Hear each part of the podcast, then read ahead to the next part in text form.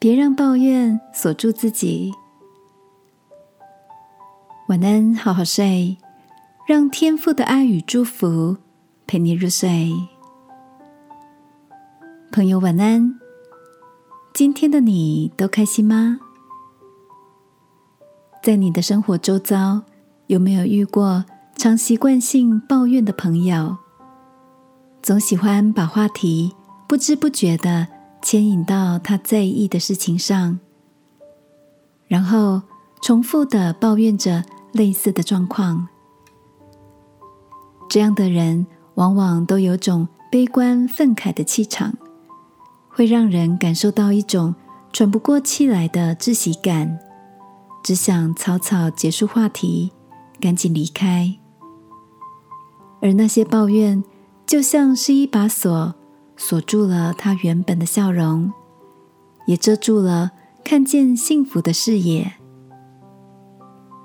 每次遇到这样的朋友，我总是为着那颗被抱怨锁上的心感到遗憾，一面希望他能尽快放下那些负面情绪，回复不被怒气捆绑的自由；另一方面，也提醒自己。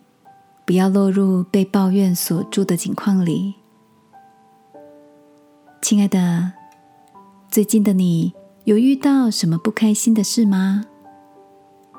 记得在圣经里有着这样的提醒：凡所行的，都不要发怨言、起争论。适度的抱怨或许是一种情绪的宣泄。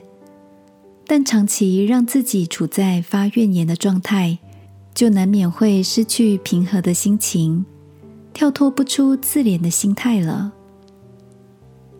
今晚，让我陪你把那些委屈都放在祷告里，求天父为你挪去心中的枷锁，让我们如释重负的重拾喜乐的笑容，好吗？亲爱的天父。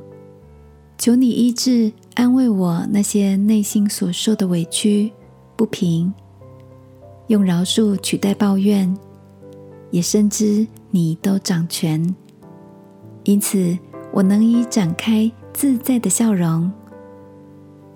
祷告，奉耶稣基督的名，阿门。